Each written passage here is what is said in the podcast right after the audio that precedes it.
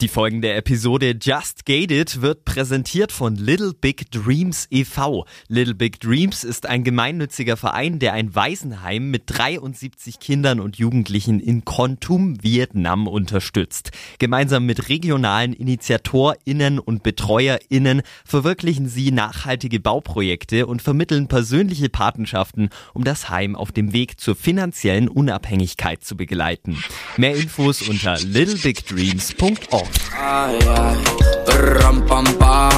Just Gated. Der Podcast mit Shannon Gede.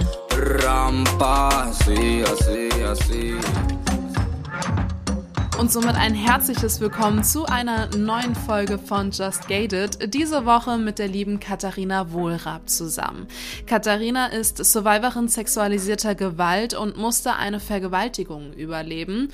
Und wir sprechen genau darüber in dieser neuen Folge. Dabei ist es natürlich ganz wichtig, dass ich am Anfang schon direkt die Triggerwarnung ausspreche.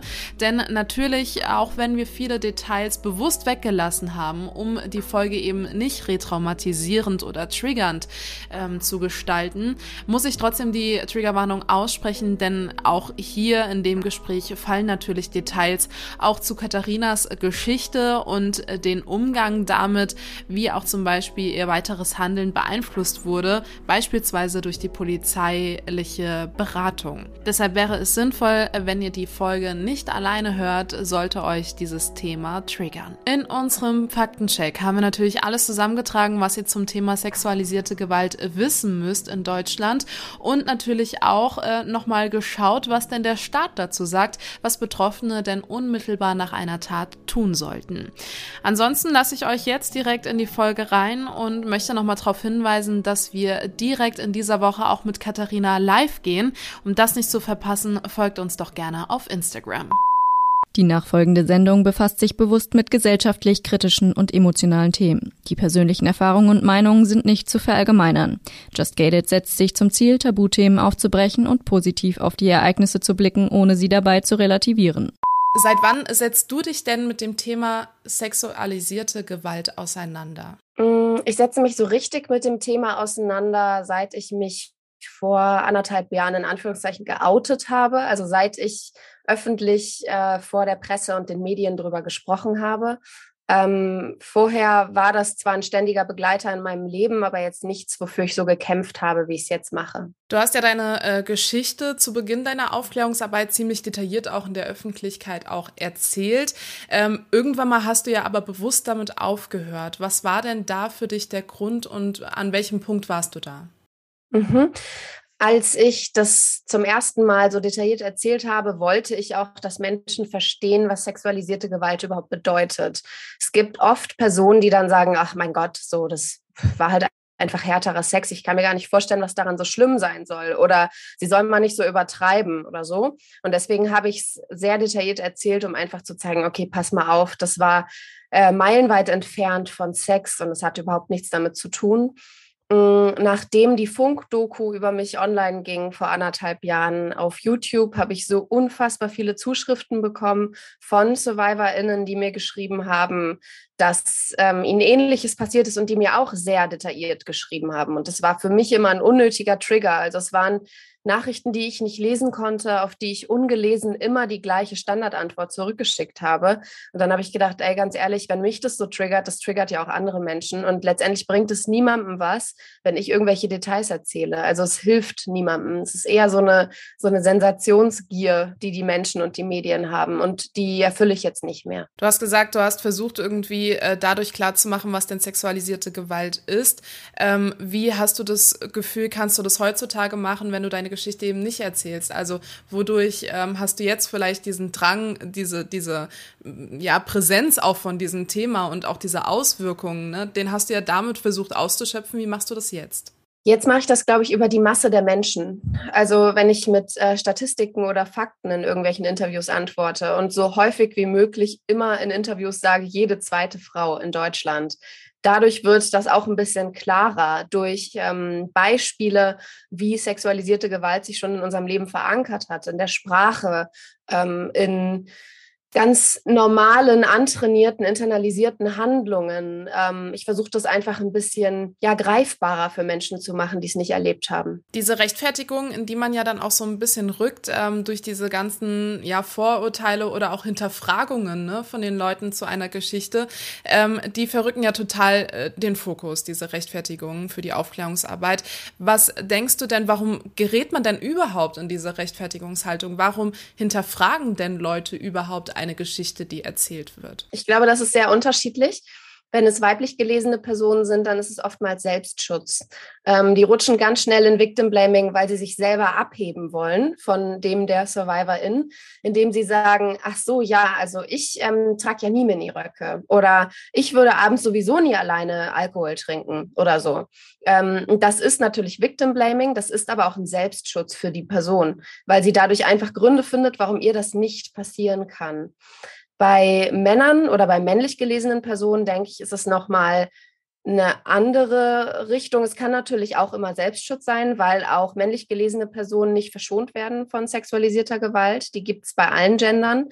Aber die haben ja oft auch das Problem, dass sie das Gefühl haben, dass sie gleichgesetzt werden. Also dass alle männlich gelesenen Personen verallgemeinert werden. Und deswegen rutschen sie ganz schnell in so eine Haltung, so eine Abwehrhaltung, dass sie sagen, also ich würde sowas nie machen. Und ich wechsle die Straßenseite, wenn ich hinter einer Frau länger hinterherlaufe. Und bei mir im Freundeskreis ist das noch nie Thema gewesen. So einfach, um sich selber in eine andere Richtung zu schützen. Nicht in der Richtung, dass es ihnen passieren könnte, sondern dass sie als Täter genannt werden könnten. Welche äh, Rechtfertigung ähm, war für dich so gesehen oder ist die anstrengendste? Also ist es die zu deiner Person, ist es die zu deiner Geschichte, ist es die zur Thematik allgemein? Das ist eine gute Frage. Ich glaube, die anstrengendste ist, wenn es um eine sexuelle Orientierung geht.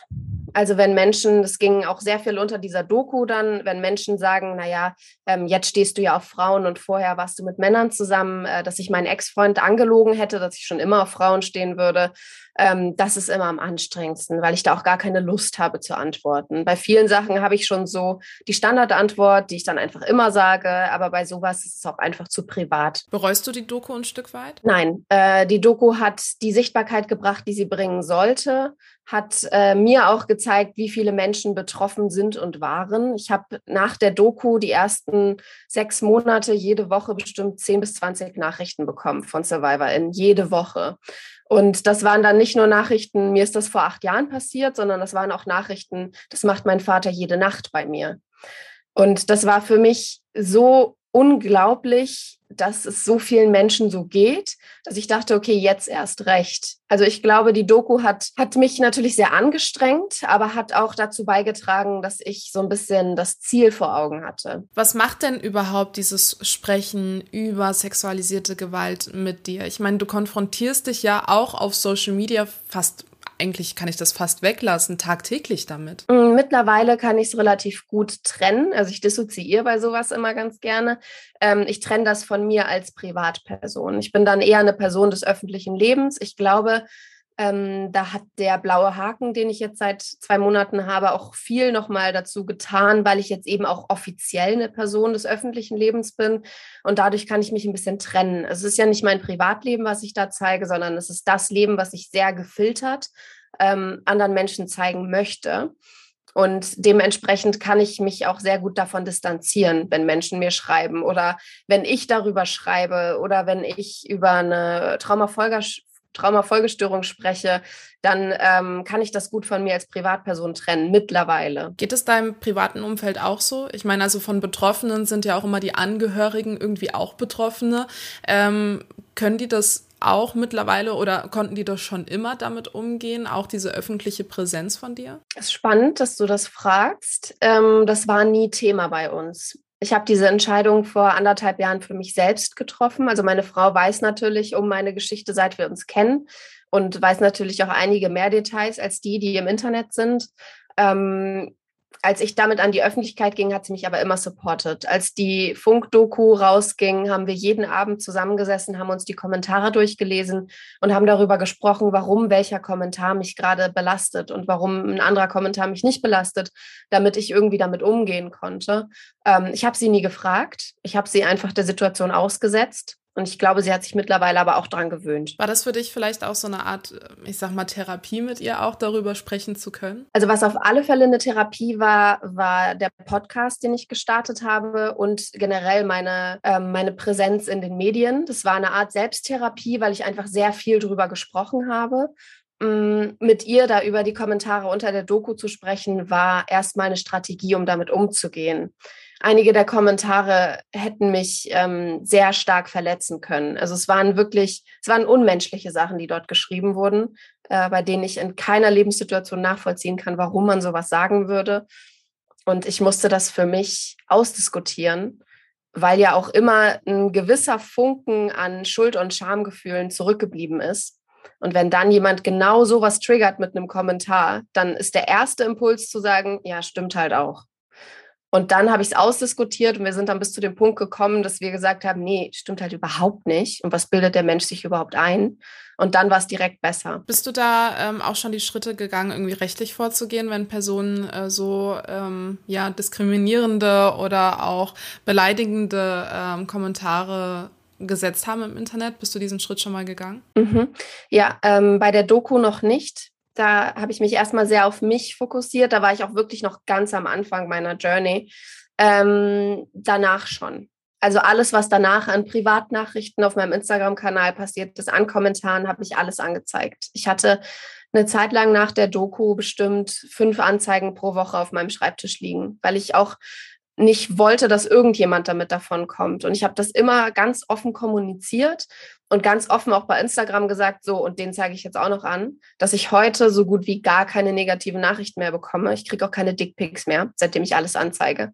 Und äh, dementsprechend hat sich das total gelohnt. Da einmal so hinterher zu sein, hat sich so sehr gelohnt, dass ich jetzt unter den, was sind das, keine Ahnung, 14.000 Menschen, die mir gerade folgen, weiß, dass ein Zehntel vielleicht mir irgendwas Schlechtes wünschen würde, aber der Rest sind ganz wohlwollende, ganz ähm, wertschätzende Menschen. Wie ähm, siehst du denn vielleicht auch die Reaktion der Gesellschaft äh, einmal im Spiegel quasi im Internet und dann in der Realität? Also differenziert sich das extrem für dich, dass die Leute im Internet irgendwie eher äh, erstmal judgen und urteilen und äh, Fragen stellen, dass du in die Rechtfertigung rutschst oder passiert dir das oder ist es dir auch passiert in, in Face-to-Face-Situationen, in der Realität? Gibt es da einen Unterschied für dich? Äh, ich finde, es gibt schon einen Unterschied und da haben äh, Tommy und Felix das bei Gemischtes Hack mal ganz gut erklärt, warum Menschen immer so eine große Klappe im Internet haben, weil das, was im Internet passiert, quasi die innere Stimme im Kopf ist. Also all das, was man im Internet wiedergibt, das kommt aus dem eigenen Kopf, das wird ja gar nicht über den Mund ausgesprochen.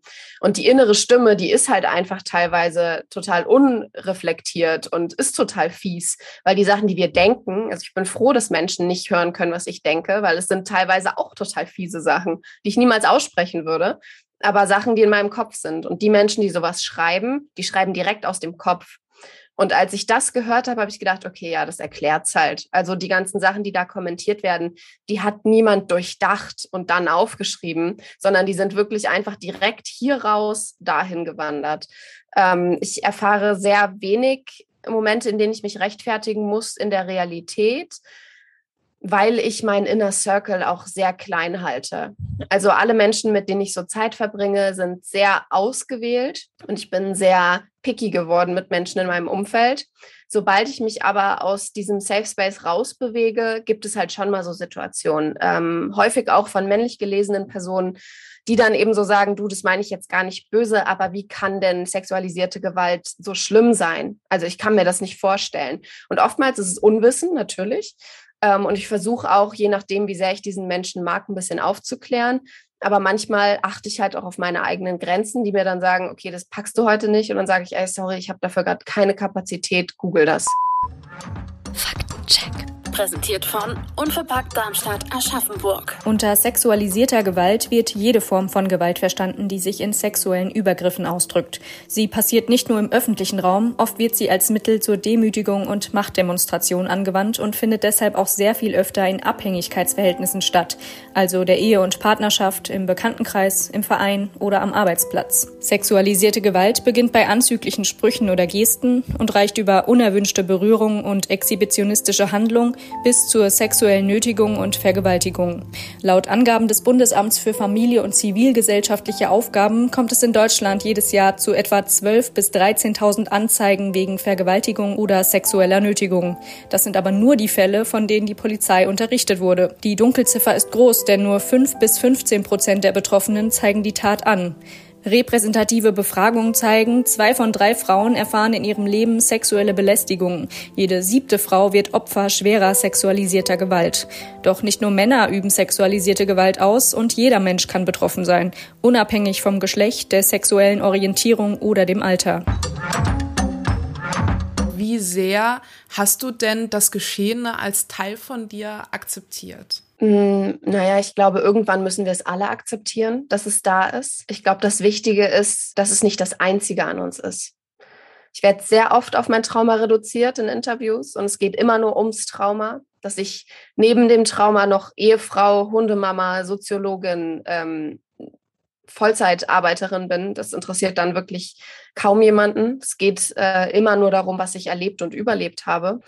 Und ich glaube, dass große Ding dabei ist es, zu akzeptieren, dass dieser Rucksack vom Trauma, den man trägt, immer da sein wird. Und der war vielleicht mal so ein Backpacking-Rucksack und war kaum zu stemmen und wir haben es nur auf den Knien weiter geschafft. Und heute ist es vielleicht so ein kleiner Polly Pocket Rucksack, der da hinten noch so an einem Schnürchen hängt, aber er ist halt noch da. Und an manchen anderen Tagen ist der Rucksack wieder Normalgröße oder der Rucksack wird wieder zum Camping Backpacker Rucksack. Das äh, verändert sich von Minute zu Minute und ich glaube, einfach zu akzeptieren, dass er da ist, hilft total viel. Das bedeutet nicht, dass man akzeptiert, was passiert ist. Also es ist eher so, dass ich sage, ja, okay, das ist passiert, war nicht geil. Auch wenn Leute zu mir sagen, ja, aber guck mal, wer du jetzt geworden bist. Nee, ich musste so werden, ist nichts Schönes, aber es ist passiert. Ich lerne jetzt damit zu leben es ist okay, gut finde ich es trotzdem nicht. Inwiefern ähm, beeinflusst denn heutzutage noch so ähm, der Alltag, wie groß dieser Rucksack für dich ist? Also gibt es noch akute Triggerpunkte für dich? Ähm, gibt es Tage, an denen es dir bewusst nicht besser geht, schlechter geht? Ähm, geht also gibt es da heutzutage wirklich noch Sachen, wo du sagen kannst, okay, dem gehe ich bewusst aus dem Weg, weil ich ganz genau weiß, was es mit mir macht? Ja, ähm, ich gehe immer noch nicht in Menschenmassen. Also ich war wirklich schon lange nicht mehr in großen Menschenmassen. Dementsprechend äh, weiß ich auch nicht, ob mich das immer noch triggern würde. Aber ich mache es einfach nicht mehr aus Selbstschutz. Ähm, was mich momentan total triggert, ist dieser Gerichtsprozess, den ich da gerade vorbereite. Äh, das ist schwierig und anstrengend. Ansonsten gibt es wenig, was mich noch so doll triggert, wie es mal vor einigen Jahren war. Ich glaube aber, das ist halt auch einfach harte Arbeit. Also du kannst das wahrscheinlich ähm, auch unterschreiben. Trigger waren, waren mal intensiver und waren mal mehr und heute ist der Rucksack kleiner geworden. Und natürlich ist er an manchen Tagen noch größer. Wenn ich zum Beispiel bei der Anwältin sitze, um diesen Prozess vorzubereiten, ist der Rucksack riesig. So, wenn ich hier zu Hause bin mit meiner Frau und wir brunchen und, ähm, weiß ich nicht, puzzeln oder so, dann ist der Rucksack kleiner. Aber ich kann das mittlerweile auch ganz gut vorplanen. Magst du unsere Hörer vielleicht nochmal mitnehmen äh, zu dem, was du gerade angesprochen hast mit dem Prozess? Um was geht es da, inwiefern du auch drüber reden kannst? Ne? Also, ähm, aber ich glaube, das haben vielleicht viele aus meiner Community noch gar nicht so mitbekommen. Ja, ähm, ich habe damals meinen Täter vor acht Jahren nicht angezeigt, weil mir von den männlichen Polizisten gesagt wurde, dass ich keine Chance hätte, weil der Täter zwei Zeugen vor Ort hatte. Ähm, und deswegen habe ich es dann nicht gemacht. Vor anderthalb Jahren wurde ich von einem Menschen bei uns im Kiez verfolgt ähm, mit einer sehr sichtbaren Erektion. Und ähm, der Mensch war von seiner Herkunft und von seinem, von seinem Aussehen meinem Täter damals sehr ähnlich. Also für mich war die ganze Situation schon Trigger. Ich habe dementsprechend dann die Polizei gerufen und ähm, habe dann eine Anzeige erstattet gegen ihn. Es ist lange nichts passiert. Ich musste noch mal eine Zeugenaussage unterschreiben, aber mehr ist dann auch nicht passiert. Und jetzt vor einem Monat oder so kam dann die Ladung vor Gericht. Ich muss also am 3.12. gegen diesen Menschen aussagen vor Gericht, ähm, aber nicht als, also es ist äh, ein ein Prozess vom, von der Stadt Berlin gegen den Täter, also nicht von mir gegen ihn. Dementsprechend bin ich nur Zeugin und eben die, die's, ähm, die dies erlebt hat. Also ich bin quasi in doppelter Rolle dort, aber ich habe ihn nicht ähm, selber vor Gericht gezerrt sozusagen. Und nun ist da der aktuelle Status, dass der Täter bei der Tat unter 18 war, was bedeutet, dass ähm, das Verfahren, was wir angestrebt haben, ein Adhäsionsverfahren, was bedeutet, dass ich einen Schadensersatz bekommen hätte, nicht mehr möglich ist. Weil das Gesetz sagt, dass Menschen unter 18 einen zu großen Druck hätten, wenn sie vor Gericht sitzen und auch noch um Geld diskutieren müssen. Und es wäre ähm, keine Riesensumme gewesen, aber es hätte halt meine Prozesskosten gedeckt, weil ich habe mir eine Anwältin gesucht für den Prozess. Einfach aus dem Grund, dass ich nicht möchte, dass der Täter meine Adresse kennt. Denn das ist was, was normalerweise passiert. Er kriegt die Adresse und ich meine, er hat mir nachgestellt, klar, dass ich das nicht möchte und ich möchte nicht mit ihm gemeinsam warten. Ich habe mir also mit meiner Anwältin einen extra Raum ähm, geben lassen. Das sind Sachen, die kriegst du eben nur mit einem einer Anwältin. So. Deswegen habe ich eine Anwältin und das kostet alles Geld. Und ähm, ich hätte halt gerne Schadensersatz bekommen, um diese Kosten zu decken. Ich bekomme keinen Schadensersatz, weil der Mensch unter 18 war. Mm, und das würde ihn belasten. Dass ich persönlich als Zeugin, wenn ich dort nicht hingehe, 1000 Euro zahlen muss, belastet mich auch, interessiert aber niemanden. Und jetzt sind wir gerade an diesem Punkt, dass ich überlege, dass ich noch eine Zivilklage gegen ihn anstrebe, was natürlich noch mal viel teurer ist und eben auch keine Garantie auf Erfolg hat. Aber jetzt so in der Situation wird er aus diesem Gerichtssaal rausgehen und hat keine Strafe. Es wird nichts passieren. Es wird nur gesagt, so, das haben sie gemacht. Warum haben sie das gemacht? Dann wird er sagen, ja, keine Ahnung, ich war high, besoffen, was weiß ich. Und dann wird gesagt, ach so, ja, na dann, Sie sind ja auch ähm, 18. So, machen Sie doch. Und ich werde da sitzen, ich muss das alles wiedergeben, es wird unheimlich triggernd, retraumatisierend wahrscheinlich sogar. Ich werde danach nach Hause gehen ähm, und habe nichts erreicht. Ähm, das ist für mich ein großer Trigger, weil ich genau deswegen nicht vor Gericht gegangen bin vor acht Jahren, weil ich Angst hatte, dass nichts passiert dass ich letztendlich auf den Kosten sitzen bleibe und genau das passiert jetzt. Du hast in deiner Antwort ähm, bei den Polizisten, bei denen du damals saßt, ähm, betont, dass es männliche Polizisten sind. War das unterbewusst oder ist das für dich auf jeden Fall ähm, etwas, was für dich von großer Bedeutung ist, dass es männliche Polizisten waren? Es war schon wichtig in dem Moment, weil ich ja quasi, das war zwei, drei Tage nach der Tat, ähm, ich noch an meinem High war, an Trauma an, ich versuche gerade einfach nur zu überleben und nur essen, trinken, duschen, schlafen, mehr habe ich gar nicht hinbekommen. Und dann sitzen da zwei Männer, die mich angucken und sagen, wir haben keine Chance vor Gericht. Das war schon schlimm. Wäre das eine weiblich gelesene Person gewesen, dann hätte mir das vielleicht ein bisschen mehr Vertrautheit gegeben. Das ist aber generell was, was einfach schief läuft. Ähm, bei den Behörden, dass wenn jemand sowas erlebt hat und zur Polizei geht, dass es da einfach keinen richtigen Prozess gibt. Die Person geht hin und sagt, mir ist das passiert, dann muss sie irgendwo warten, äh, dann kommt ein äh, Kriminalpolizistin, setzt sich mit dazu und dann muss die Person ja trotzdem zur Gönn gehen und trotzdem sich einen eigenen Therapieplatz suchen. Da wird ihr nicht geholfen. Es ist einfach ein ganz unangenehmer Behördengang und ich finde, da muss so, so viel passieren, eben auch, dass die Person eine Wahl hat, ob sie mit Mann oder Frau sprechen möchte. Es kann natürlich auch sein, dass eine männlich gelesene Person von einer weiblich gelesenen Person vergewaltigt wurde und dahin geht und deswegen lieber mit einer männlich gelesenen Person sprechen möchte. Das kann auch sein, aber es wurde uns nie die Wahl gestellt, sondern wir kommen dahin und dann ist so friss oder stirb. Also sprich mit der Person oder halt nicht. So. Ich meine, Behördengänge ähm haben wir gerade angesprochen, muss sich vieles tun. Juristisch gesehen hast du jetzt auch schon irgendwie diesen Beweis für dich selbst bekommen, okay, ja krass, ich kann ja wirklich nichts ändern. Inwiefern ähm, hast du denn auch das Gefühl, dass, dass das Gericht und vor allen Dingen auch der Staat nichts für die Opfer tut. Also wo muss sich da gezielt auch was für dich ändern? Und was würdest du dir wünschen? Hast du da vielleicht schon konkrete ähm, Formulierungen schon direkt, ähm, wo, wo du sagst, das würde mir total helfen, auch in der Situation jetzt, was ich mit meiner Anwältin bespreche, wo ich mich jetzt in ein paar Wochen auch äh, sehe vor Gericht. Was kann man für Betroffene tun, damit es ihnen leichter fällt, beziehungsweise sie auch bessere Chancen haben? Mhm.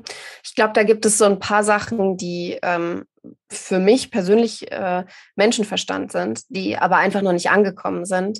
Äh, es muss sich total viel in der Sprache verändern. Es darf nicht mehr heißen, sie wurde vergewaltigt, sondern er hat sie vergewaltigt. Es geht um ihn. Er ist der Täter. Es muss verändert werden, wie über Frauen gesprochen wird, dass gesagt wird, naja, die ist ja auch abends allein durch die Gasse gegangen. So, das ist Victim Blaming. Das hat in den Medien nichts zu suchen. Es muss sexualisierte Gewalt überall heißen, nicht sexuelle Gewalt. Es hat nämlich nichts mit Sex zu tun. Das sind, glaube ich, auch Dinge, die sind Aufklärungsarbeit und das muss meiner Meinung nach das Land Deutschland machen. Da sitzen wir ganzen AktivistInnen und versuchen das jeden Tag und erreichen damit eine gewisse Anzahl. Aber es gibt so viele Menschen, die haben das einfach immer noch nicht geschnallt. Das sind Dinge, die müssen passieren. Genauso, wenn ich als Überlebende zu einer Polizeiwache gehe und sage, okay, pass auf, das ist mir passiert oder ich kann das vielleicht gar nicht sagen und ich sage Code 103 oder was. Oder ich drücke irgendeinen Knopf oder so. Und dann kommt jemand und sagt, okay, es ist alles gut, du bist jetzt hier. Du kommst jetzt erstmal an. Mit wem möchtest du sprechen? Dann sagst du gerne mit einer Frau. Dann kommst du in ein schönes Zimmer, nicht in so einen Vernehmungssaal, in ein richtig schönes, gemütliches Zimmer mit einer Couch. Dir wird ein Tee angeboten. Dann sagt die Person zu dir, okay, pass auf, wir müssen das, das, das machen, damit du irgendwann, wenn du möchtest, eine Anzeige erstatten kannst. Dann musst du deine Kleidung wahrscheinlich ausziehen. Es kommt in eine Plastiktüte. Sachen, die man vorher nicht weiß, wenn es einem nicht passiert ist. Die Spuren sind nur 36 Stunden gültig. Das heißt, man muss in diesen 36 Stunden zur Gyn gegangen sein welcher Survivor geht freiwillig zu jemandem, der einen dort berührt, wo man vorher vergewaltigt wurde? Niemand. Das heißt, man muss da hingehen, es muss jemand sich neben dich setzen, muss sagen, schau mal, du kriegst hier eine richtig kuschelige Jogginghose mit einem Hoodie, gib mir mal deine Kleidung, ich pack die schon mal weg, alles gut. Dann ist hier eine Gyn, ich komme da mit, du kannst meine Hand halten. Wir müssen das jetzt einfach kurz erledigen. Zack, bum, peng, alles fertig, alles in irgendeinen Ordner. Das macht die Charité in Berlin ja sogar, dass man dort einfach mal alles aufgeben kann und dann kann man Jahre später auf deren Akten zugreifen und immer noch eine Anzeige erstatten. Es hat also nichts damit zu tun, dass man es jetzt sofort machen muss.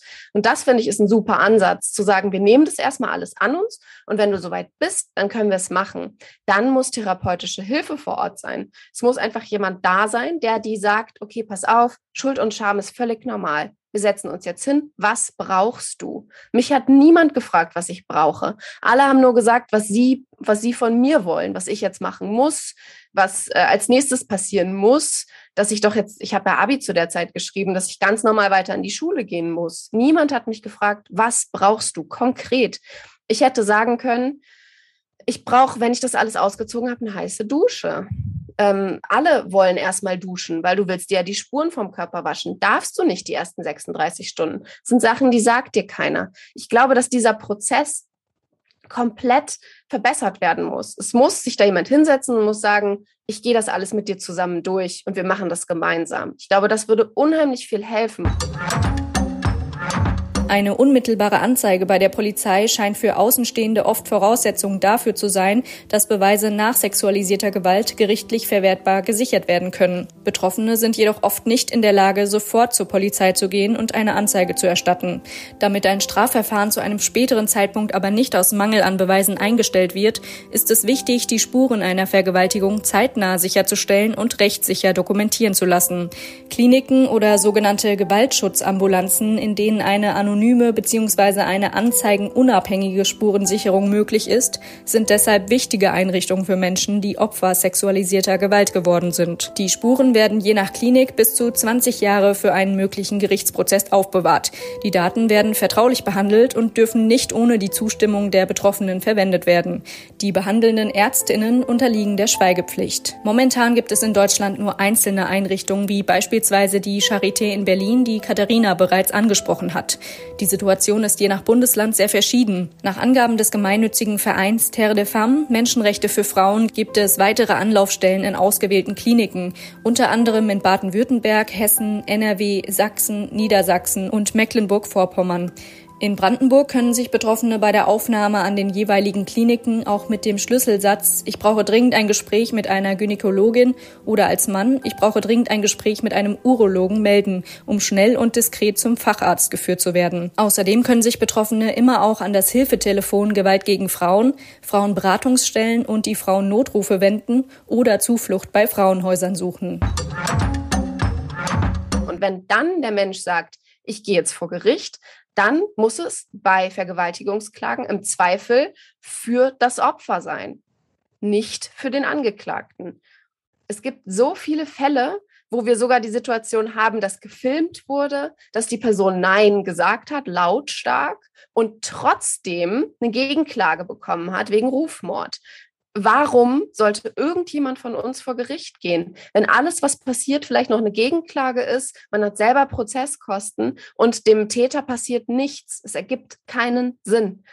Deswegen finde ich, muss da einfach ganz viel passieren. Es muss auch irgendwo in der Gesellschaft ankommen, dass nicht nur Nein Nein heißt, dass wir alle und ich glaube, da spreche ich tatsächlich alle weiblich gelesenen Personen an, dass beim Sex, wenn man da keine Lust mehr hat, dass man aufhören darf. Das ist eine Situation, als ich das erste Mal mit einer Frau geschlafen habe vor sechs Jahren, habe ich gemerkt, dass ich aufhören darf. Ich habe vorher mit Männern Sex gehabt und habe währenddessen regelmäßig gedacht, pff, ja, hoffentlich ist der gleich fertig. Ich muss jetzt noch Nägel lackieren, ich muss eigentlich noch einkaufen gehen. Irgendwie bin ich auch nicht mehr in der Stimmung. Ich lasse ihn mal einfach weitermachen. Das war Alltag. Wenn man sich das vorstellt, das ist alles Übergriffigkeit und das ist alles sexualisierte Gewalt. Wir haben es nur nie geäußert. Und ich finde, wir sollten jetzt damit anfangen. Beim Sex mit Frauen, wenn ich mit meiner Frau schlafe und sie hat auch nur im Ansatz das Gefühl, dass ich gerade Millimeter weniger Lust hätte, fragt sie, ist alles okay? Ganz einfach. Ich glaube, es muss in jeder Schublade vom System was passieren. Bei der Polizei, vor Gericht, in den Medien, in den Haushalten, weil die meisten Fälle sexualisierter Gewalt finden in Partnerschaften statt. Du hast gesagt, es müsste eigentlich ähm, im Zweifel für das Opfer dann ähm, entschieden werden. Ähm, ich höre da schon ganz äh, lautstark Kritik äh, von Leuten, äh, die dann sagen, ja, aber dann kann doch Rede äh, irgendwas behaupten und irgendjemanden was unter die Schuhe schieben und dann ähm, sind äh, die Männer, wenn sie denn dann die Täter in dem Beispiel sind, ähm, sind ja dann im Nachteil und ähm, wer schützt dann äh, die Leute, ähm, die ja vielleicht irgendwie Rache von der Ex irgendwie erwarten könnten oder so. Ähm, wie reagierst du auf sowas? Ich glaube, da bei solchen Fragen flippe ich immer sofort. Also da, da ist bei mir keine Toleranzgrenze mehr, weil wir haben es bei super vielen Menschen in den Medien gesehen. Caro Kebekus hat dazu ein Video gemacht. Frauen, die Fame erlangt haben durch eine Vergewaltigungsklage, sind null. Keine Frau hat jemals irgendwas Positives daraus gezogen. Ich kann von mir persönlich sagen, ich habe in den Medien sehr viel darüber gesprochen. Ich habe nichts Positives daraus bekommen. Gar nichts. Ich habe so viel Hass bekommen. Ich habe so viele Drohungen bekommen. Ich habe Nachrichten bekommen von Menschen, die mir sexualisierte Gewalt angedroht haben. Mir hat jemand auf der Straße nachgestellt. Ich habe nur Scheiße dadurch bekommen. Und trotzdem habe ich es gemacht damit ich anderen Menschen sagen kann, ihr seid nicht alleine. Und ich habe es nur gemacht, weil ich die Stärke dazu hatte. Ich hatte vor acht Jahren die Stärke nicht dazu. Und anscheinend auch niemand in meinem Umfeld, weil ich habe mich so alleine gefühlt. Und ich glaube, das ist doch allein schon die Aussage. So, was, was glaubst du passiert denn Positives? Dass jemand dann mit Kaffee und Kuchen bei dir vor der Tür steht und sagt, herzlichen Glückwunsch. So, nichts, nichts passiert. Überhaupt nichts Positives. Und wenn wir, wenn wir anfangen mit männlich gelesenen Personen, die sagen, oh, dann sind wir wieder die Opfer. Hm? Wir sprechen mal ganz kurz über Misogynie. Ihr wart noch nie die Opfer. Die ganze Welt dreht sich um Männer. Die, so, ich reg mich schon über meinen Stuhl auf. Mein Stuhl wurde ergonomisch für einen Mann erstellt alles, jedes Möbelstück, jede Tasse wurde für Männer erstellt. Und dann werden Bohrmaschinen für Frauen erstellt, damit die endlich auch mal in unsere kleinen, untalentierten Hände passen. Die ganze Welt dreht sich um Männer. Und wenn sie dann mal von dieser Machtstruktur, die sie erschaffen haben über die letzten Jahrhunderte, einen Zentimeter abgeben müssen, dann ist das Geschrei aber groß. Du, du hast vorhin so schön angesprochen, ne? ähm, sexuell aktiv zu werden mit einer Frau ist was ganz anderes für dich. Ähm, wie war es denn für dich überhaupt, sowieso den Schritt zu gehen, wieder sexuell aktiv zu werden? Vielleicht auch einfach nur mit dir selbst. Also wie war dieses, ähm, wie war dieser Moment für dich, dass du diese körperliche Nähe wieder zugelassen hast? Ich meine, dass so eine Tat distanziert einen ja auch vom eigenen Körper. Mhm. Ja, total. Es hat lange gedauert. Ich war zu dem Zeitpunkt ja noch in einer Beziehung mit meinem Ex-Freund und der hat mir auch den Raum und die Zeit gegeben. Aber ich würde gar nicht mal sagen, dass das, was wir dann hatten, wirklich irgendwie Sex war. Also es war für mich eher eine Überwindung, weil ich gedacht habe, oh, langsam muss der ja auch mal wieder mit mir schlafen. So, ich mache das jetzt einfach. Und richtig Sex hatte ich bestimmt erst Jahre später, dann irgendwann mit einer Frau. weil ich mich da erst fallen lassen konnte, weil ich da rein anatomisch nicht die Angst hatte, dass das nochmal passiert.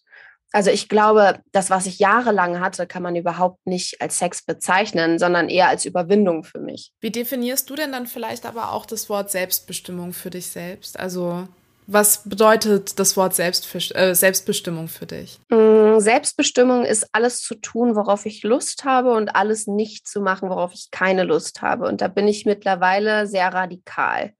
Ähm, ich spreche ja ganz offen darüber, dass ich, wenn ich morgens Lust auf Pommes habe, mir morgens Pommes mache. Das ist immer ein, ein schönes kleines Beispiel, wo alle dann sagen, ja, haha, ich auch, so. Aber das beschreibt letztendlich alles für mich. Ich sag Verabredungen ab, wenn ich mich nicht danach fühle, auch mit der Aussage. Ähm, ich arbeite aus dem Bett, von der Couch aus, wenn ich mich danach fühle. Ich arbeite mal nicht, wenn ich mich nicht danach fühle. Ich bin sehr auf meine eigenen Wünsche eingegangen. Und das hat total viel für mich verändert, weil ich halt einfach dieses Vertrauen, ich beschreibe das immer ganz gern mit meinem inneren Kind, was neben mir steht und was halt einfach verletzt wurde vor acht Jahren. Und vor acht Jahren habe ich nicht auf mein inneres Kind gehört, sondern ich habe jahrelang immer das gemacht, was von mir erwartet wurde. Und jetzt höre ich auf alles, was mein inneres Kind mir sagt, um mir dieses Vertrauen zurückzuerarbeiten. Weil das Vertrauen, was da gebrochen ist, das ist nicht einfach wiederherzustellen. Mein inneres Kind hat einmal gelernt, dass was ich möchte, das hat keinen, es hat keinen Sinn. Also niemand nimmt das ernst. Und jetzt muss ich jeden Tag daran arbeiten. Und jeden Tag bedeutet das dann zum Beispiel vor einer halben Stunde, bevor ich hier in diesen Call gegangen bin, habe ich noch schnell einen Snickers gegessen. Weil ich Bock auf Zucker hatte und weil ich gesehen habe, ich brauche jetzt irgendwas im Bauch, irgendwas Süßes. Ich esse jetzt Schokolade. Und ich, gleiches Beispiel, vor drei Tagen oder so habe ich so ein, so ein Lind, ähm, so ein, wie so ein Weihnachtsmann, aber als Bär, habe ich morgens um sieben gegessen, den ganzen Bären, weil ich Lust drauf hatte, weil ich das brauchte, weil mein Körper gesagt hat, so, jetzt Schokolade oder gar nichts. Also habe ich Schokolade gegessen und dann war es besser. Und das sind immer so kleine Beispiele, aber letztendlich beschreiben die alles, wonach sich mein Leben mittlerweile ausrichtet, total gut. Ist dieses Ausmaß von Selbstbestimmung schon mal da gewesen oder ist es heutzutage umso stärker ähm, als je zuvor? Also hattest du diese Selbstbestimmung und diese Art vor der Tat eigentlich schon mal und hattest es dadurch verlernt? Ehrlich gesagt erinnere ich mich an sehr wenig vor der Tat. Ich war ähm, ja frisch 18 bei der Tat. Und ich habe meine gesamte Jugend davor ausgeblendet. Ich habe auch die Jugend danach ausgeblendet. Also es gibt wenig, an das ich mich noch richtig erinnere, an meine Kindheit vielleicht noch. Und da war ich super selbstbestimmt. Da bin ich auf Bäume geklettert wie Tarzan. Ähm, ich glaube, ich bin aber mittlerweile selbstbestimmter als jemals zuvor. Du sprichst ja ganz aktuell sehr intensiv über das Thema Grenzüberschreitung. Ich meine, das hat ja auch äh, natürlich ein Stück weit auch was mit sexualisierter Gewalt zu tun. Du gehst da aber auch auf ähm, sowas wie Ratschläge ein. Ähm, wodurch wurdest du da ähm, quasi aufmerksam? Also wie bist du zu diesem Thema gekommen und hast das bewusst für dich so definiert und auch so bewusst diese Grenzen gesetzt? Mm, ich bekomme sehr viele Ratschläge, weil ich eine Person öffentlichen Lebens bin. Die Menschen denken, ich bin kein richtiger Mensch hinter diesem Telefon, sondern sie können einfach ihren ganzen Frust ablassen. Und wenn ich über irgendwas spreche, dann weiß ich immer schon, ich kriege jetzt 20 Nachrichten, wo Leute mir irgendwas vorschlagen. Und bei dem Zeitpunkt, wo ich nach Rat frage, dann mache ich immer so Fragesticker. Da können mir die Menschen dann immer ihre Antworten reinschreiben. Ist auch viel übersichtlicher. Dann sehe ich tatsächlich alle Antworten, kann sie auch teilen. Wenn ich nicht danach frage, gibt es auch meist keinen Fragesticker, weil ich das nicht möchte.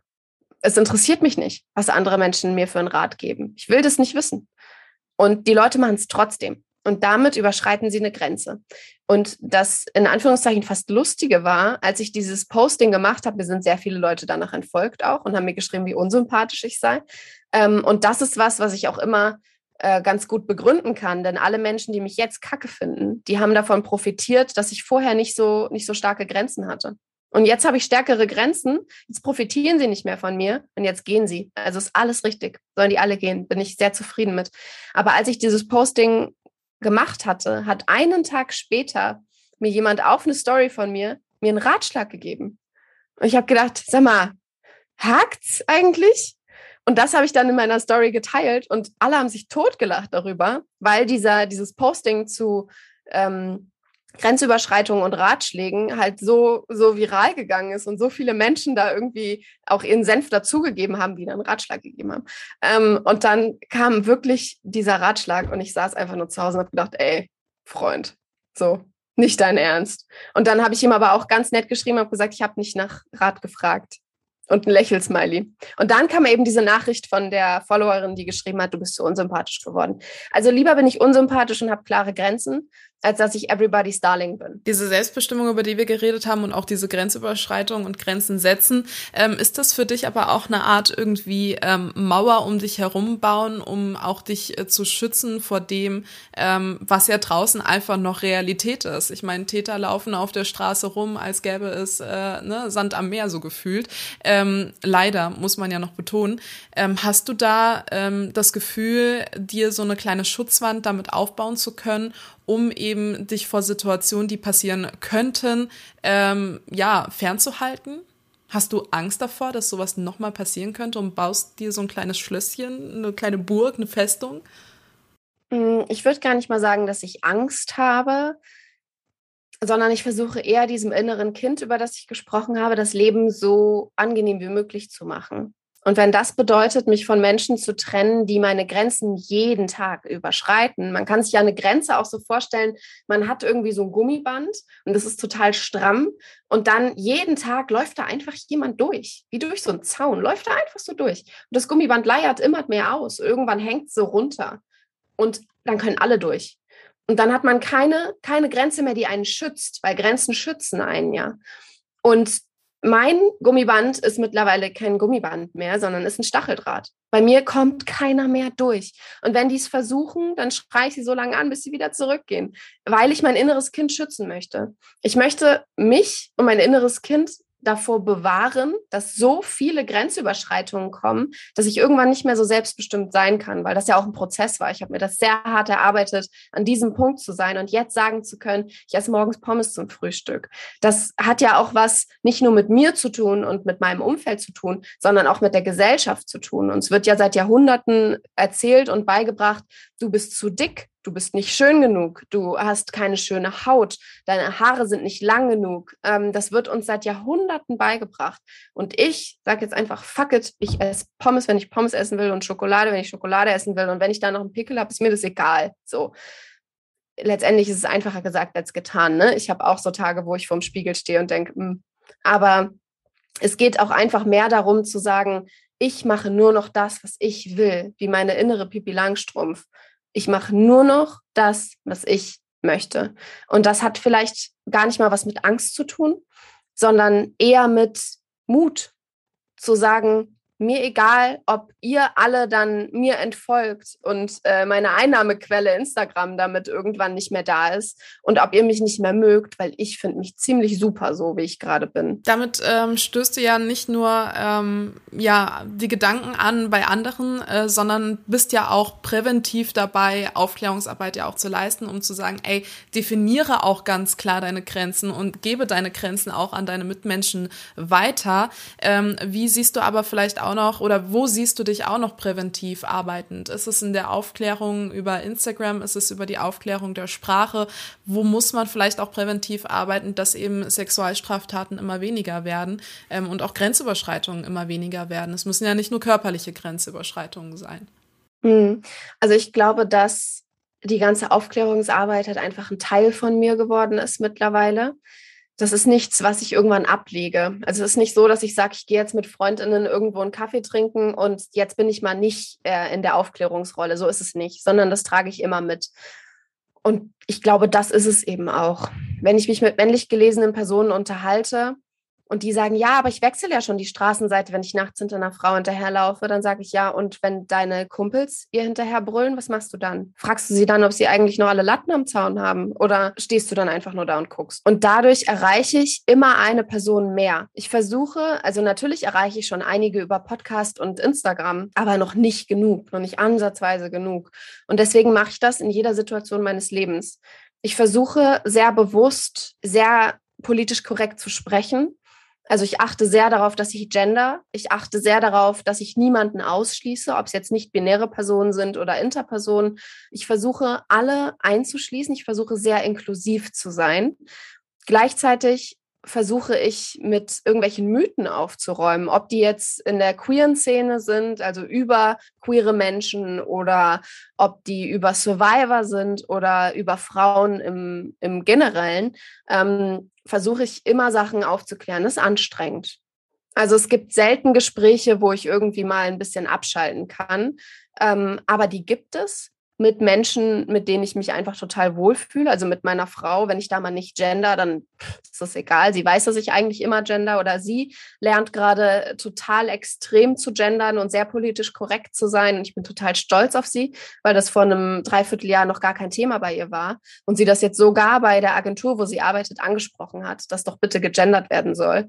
Ähm, und ich glaube, das ist es eben. Ich erreiche eine Person, diese Person erreicht wieder eine Person und irgendwann haben wir es geschafft, dass wir alle erreicht haben. Und deswegen versuche ich alle zu ermuntern, das zu machen. In ganz normalen Gesprächen bei Instagram, ähm, meinetwegen bei TikTok, bei anderen Medien, mit den Eltern, auch wenn es super anstrengend ist, das weiß ich aus eigener Erfahrung, aber immer wieder sowas einbauen, dass die Leute irgendwann denken, boah krass, die sagt immer ähm, BusfahrerInnen vielleicht sollte ich das auch mal sagen, ist doch gar nicht so schwierig, ist doch gar nicht so kompliziert. Manchmal, wenn wir Fernsehen schauen oder Reality-TV schauen und jemand sagt Zuschauer und Zuschauerinnen, dann denke ich immer, ey, du hättest dir eine Sekunde deines Lebens gespart, wenn du einfach gesagt hättest ZuschauerInnen und wenn du das gemacht hättest, hättest du so viel mehr Menschen erreicht. Das ist so einfach.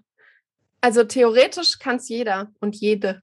Was wäre denn für dich ähm, ein Punkt, wo du sagst, okay, jetzt jetzt bin ich fertig. jetzt habe ich äh, mein Ziel erreicht. Ich glaube, fertig bin ich nie. Also ich habe natürlich so Short-Term und Long-Term Goals, die ich gerne erreichen würde. Und wenn ich die erreiche, dann freue ich mich auch. So jetzt die Teilnahme beim perfekten Dinner Influencer-Edition ist für mich ein absolutes Goal gewesen. Ähm, was ich gar nicht mal richtig manifestiert habe, plötzlich war es da. Ähm, das ist für mich ganz groß, aber ich bin danach nicht fertig. Ähm, ich sehe das auch wieder als Plattform, um über meine Themen zu sprechen. Sollte ich irgendwann mal ein Buch schreiben, ist es für mich auch eine Plattform und auch ein Riesengoal und für mich auch absolut ein Lebenstraum. Aber es ist trotzdem nicht so, dass ich fertig bin. Sollte ich irgendwann mal eine Million FollowerInnen haben, bin ich auch noch nicht fertig. Also ich glaube, das ist ein ongoing Process und ich mache das so lange, wie ich Kraft habe. Was ist denn, und jetzt kommen wir zur typischen Frage, die ich immer am Ende eines Podcasts stelle, was ist denn das Positive für dich an deiner Geschichte? Mhm, das ist immer so eine Frage, die ich mit Vorsicht genieße, weil ich eine absolute Feindin davon bin, zu sagen, dass das, was da passiert ist, mich zu einem tollen Menschen gemacht hat oder mehr empathisch oder so. Weil das sind alles Sachen, die ich werden musste. Also ich musste mehr Empathie entwickeln, weil ich in der Situation jemanden nicht richtig eingeschätzt habe. Deswegen bin ich jetzt sehr empathisch und sehr sensibel. Ähm, das Gute an meiner Geschichte und wenn ich jetzt mal als Geschichte nur das nehme, was seit anderthalb Jahren passiert, dass ich in den Medien stehe, ist, dass ich schon was erreicht habe. Dass es schon Menschen gibt, die meinen Namen in Verbindung mit sexualisierter Gewalt kennen, die mich gezielt darauf ansprechen, ob ich Interviews geben kann. Und damit kann ich noch mehr Menschen erreichen. Ich bin jemand in der Szene und ich kann was erreichen. Und das habe ich jetzt in anderthalb Jahren geschafft ähm, alles, was ich mir aufgebaut habe, habe ich in den letzten anderthalb Jahren wirklich erst ähm, aufgebaut. Und ich glaube, das Gute an der Geschichte ist, dass ich momentan da als Heldin rausgehe und nicht mehr als Opfer.